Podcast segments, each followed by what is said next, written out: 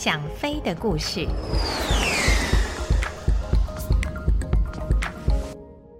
各位朋友，大家好，我是王丽珍。今天要跟大家说的故事是罗建华中尉关西摸骨。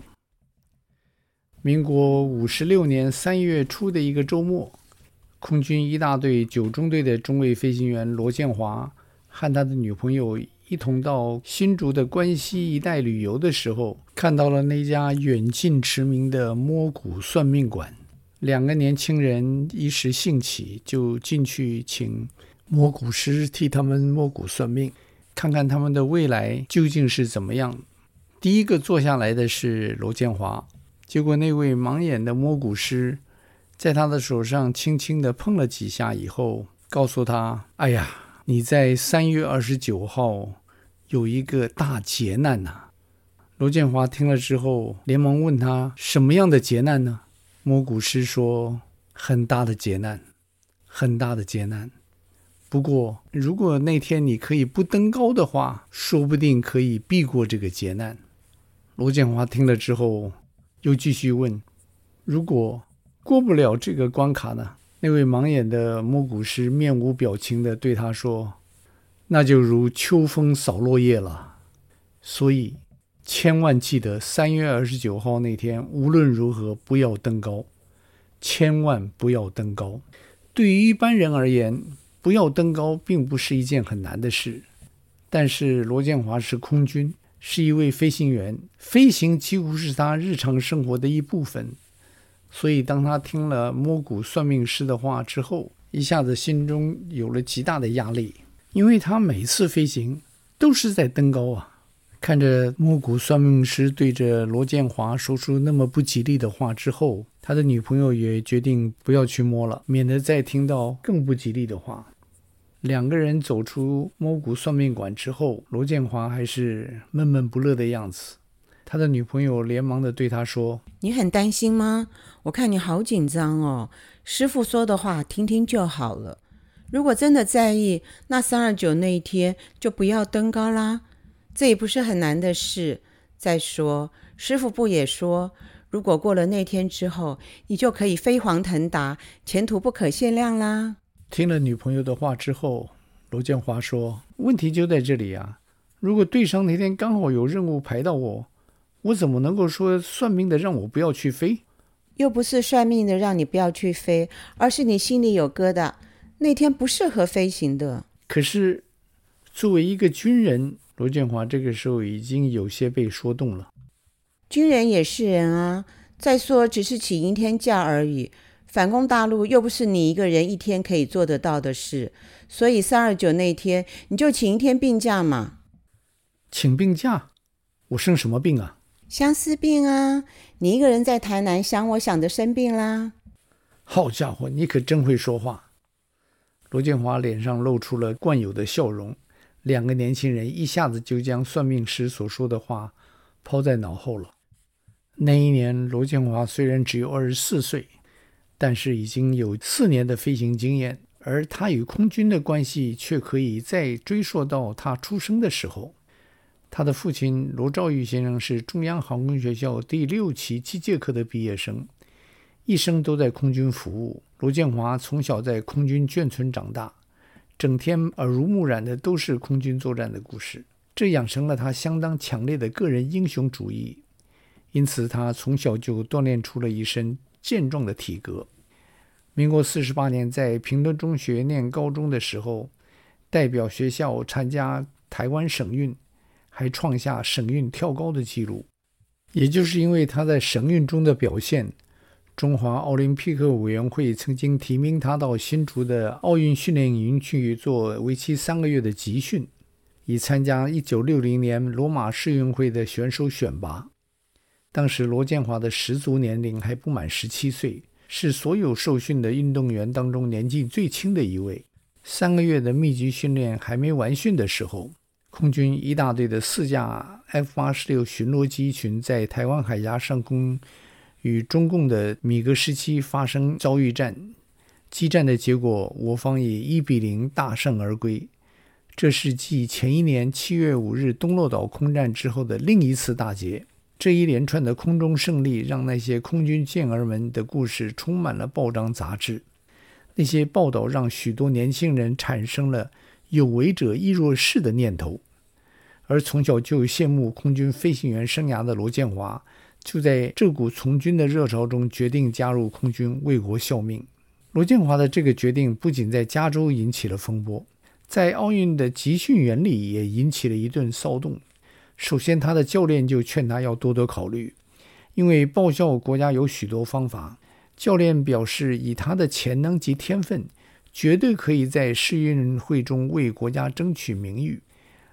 教练觉得，在那种国际的场合中为国家争光，对国家的贡献绝对比从军做一个飞行员要来得多。家里的反对力量更大，虽然他们不是住在飞行眷村。但是这些年来，听到多少飞行员为国家捐躯的故事，光是为了他自身的安危，母亲及兄弟姐妹们就反对他去从事这样的一个危险行业。父亲本身是空军出身，当时仍在空军中任职，对这件事口中没有说出反对的话。然而他在跟罗建华讨论这件事情的时候，认为最好是先能继续学业，高中毕业之后，然后再去考虑从军报国的事情。罗建华很沉着地应付这些来自多方面的阻力。他向教练表示，作为一个运动员，有他的年限，过了运动员的巅峰之后，他的选择是什么？反之，如果他加入空军，有一辈子的时间可以贡献国家。他对母亲及家人们表示，空军每年都有许多飞行员由空军官校毕业，是有一些人会在服勤的过程中为国家牺牲。但那毕竟是少数，活下来的几率绝对大过阵亡的几率。而以他灵活的运动员身段，他相信他全身而退的几率一定会比一般人要大。而他对父亲也同时表示，空军招生简章上指出，高中肄业者也可以报名，所以他觉得他的资格已经达到报名的标准，而且军中还有许多的进修管道，可以让他继续充实自己。就是这样，罗建华说服了每一个试图劝阻他的人，而于民国四十九年春天离开了新竹的奥林匹克集训中心，将他本可以扬名国际的运动员生涯放在一边，而前往东港开始另一个崭新的空军之路。当罗建华进入空军的时候，正是空军官校由两年半的旧制官校转成新制四年制大学教育。而新制官校的学生在校四年间并不需要学习飞行，而是在官校毕业之后再进入飞行学校开始飞行训练。所以由入学官校到飞校毕业要经过六年半的时间。这样子一来，旧制官校四十四期与新制官校四十五期之间就会出现几年的空档。为了弥补这个空窗期，空军在四十四期与四十五期之间又招了几年的飞行学校学生。这些飞行学校的学生是以他们的毕业年份来当做他们的期班识别。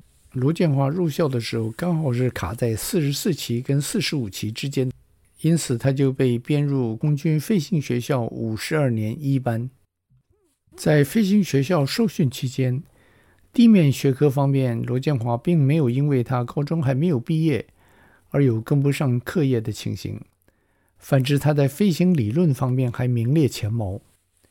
飞行术科开训之后，他更以他运动员的敏捷身段，很快的就抓住了飞行的要领。同班同学之间，无论是螺旋桨的 T 二十八，或是喷射机的 T 三十三，他都是在前面几名之内被放单飞。民国五十二年春天，罗建华完成了飞校为期两年的训练课程。他以总平均第三名的成绩获得了毕业典礼时与前两名同学一同登台接受空军总司令徐万生将军佩挂飞鹰的殊荣。那时他才刚满二十足岁，也是全班同学中最年轻的一位。罗建华在毕业之后，经过半年的部队训练之后，被分发到位于台南的一大队九中队担任见习官。一大队正巧是民国四十九年二月十六日空战中大捷的部队，在那里他遇到了当时空战中的几位英雄人物，有机会与那些教官一同出任务的时候，他也由那些教官身上学到不少空中缠斗的窍门。当时他就觉得，只要在海峡上空真正的遇到敌人，他一定不会让敌人活着回去。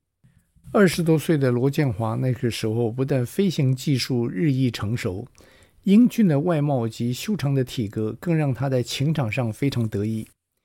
一张他跟几位队友跟李显斌义士合照的相片被放在《胜利之光》的杂志封面之后，更让他收到许多未婚女性的来函，想要和他交朋友。由关西摸骨算命回来之后，罗建华的心情多少受到了一些影响。先前他并不认为飞行是个危险的行业，但是由空军飞行学校毕业三年多以来，同班同学已经有三位先后为国牺牲，这还包括了第一名毕业的曾龙雄及第二名毕业的钟士林。这对第三名毕业的他来说，心中多少有些警惕。加上这次算命师指点得如此明白，更让他觉得心中的压力与日俱增。罗建华和他同队的几位队友提起这件事，大家都觉得如果心中有疙瘩的话，三月二十九日那天就请一天假，没什么大不了的。几天之后，连中队长都知道了这件事情，中队长非常关心地把他叫过去，详细地问到底是怎么一回事儿。当他将这件事情的来龙去脉仔细地向队长报告之后，中队长主动地让他那天不要飞行，但是同时告诫他以后不要再去找这些怪力乱神的巫师神棍，免得心情再受到影响。三月二十九日那天，罗建华虽然没有派到任何的飞行勤务，但是他的一些队友们却没有放过这个机会来戏虐他。有人故意假借队长之名，让他到二楼去拿东西。也有人故意在二楼击他，看他有没有肿到二楼去。他也毫无戒心地冲上二楼，和几个队友打闹在一起。那天就这样在嬉笑中度过，虽然有登高，但是却没有任何意外。晚上，大伙更煞有其事地替他准备了一个小小的蛋糕来替他庆生。在这种气氛之下，罗建华对那天之前的反应感到无知。那位摸骨算命师随口的一句话，竟让他心神不宁了有一个月。他觉得他真是被江湖术士骗了。过了三月二十九日之后，罗建华又恢复了往日的信心与笑容。那时正是一大队换装 F 五自由斗士型战斗机，一中队已经换装完毕。罗建华所属的九中队是整个大队里排在最后换装的中队。他每天看着崭新的 F-5A 在机场上滑行，在天空中钻升，心中期望着能早日登上那超音速的新型战斗机，一飞冲天。当年五月的第一个周末，罗建华有三天的假期连在一起，他安排了到台北去探望他的大姐及女朋友，那是他从上一次算命之后第一次跟女朋友相会。两人见面之后，除了有说不完的话之外，也再度提到了那次算命的事。罗建华既然认为那是江湖术士瞎口胡掰，所以就没有将如果过了三月二十九日的那道关卡之后，日后将飞黄腾达、前途无可限量的话放在心上。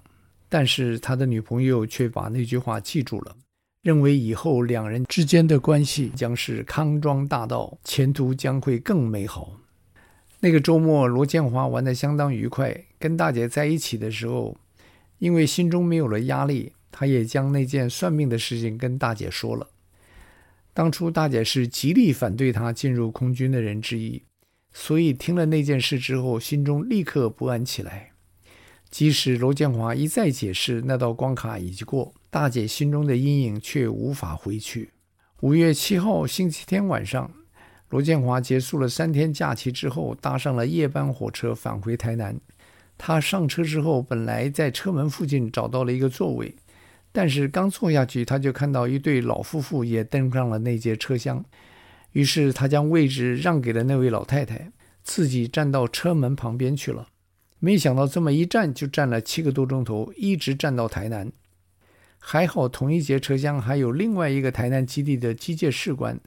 在两个人聊天当中，时间似乎也过得快一些。不过那位士官记得在台南下车的时候，罗建华已经是满脸倦容。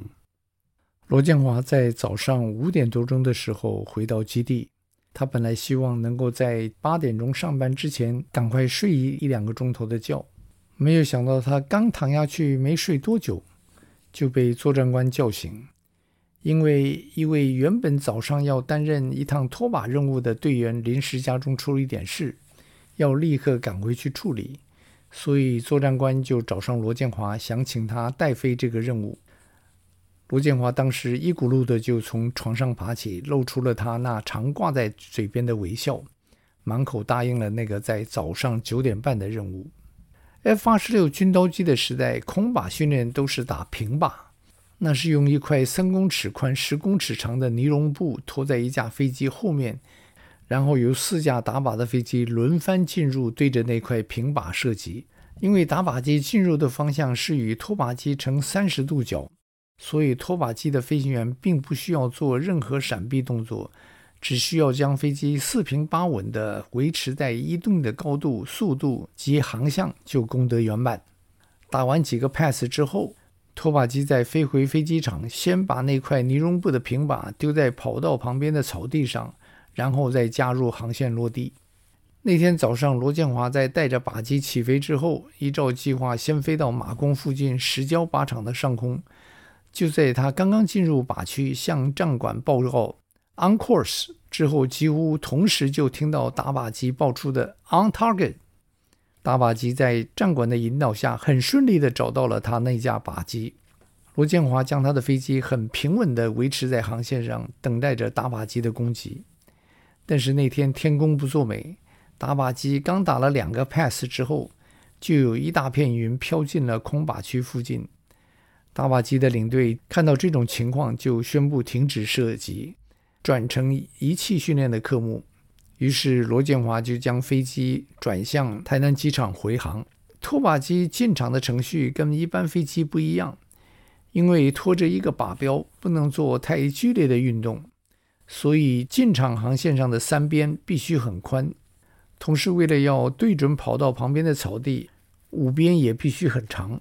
等到飞机飞进机场之后，飞俯式的教官在目视飞机已经完全进入丢靶区之后，会下令拖把机的飞行员把靶标丢下。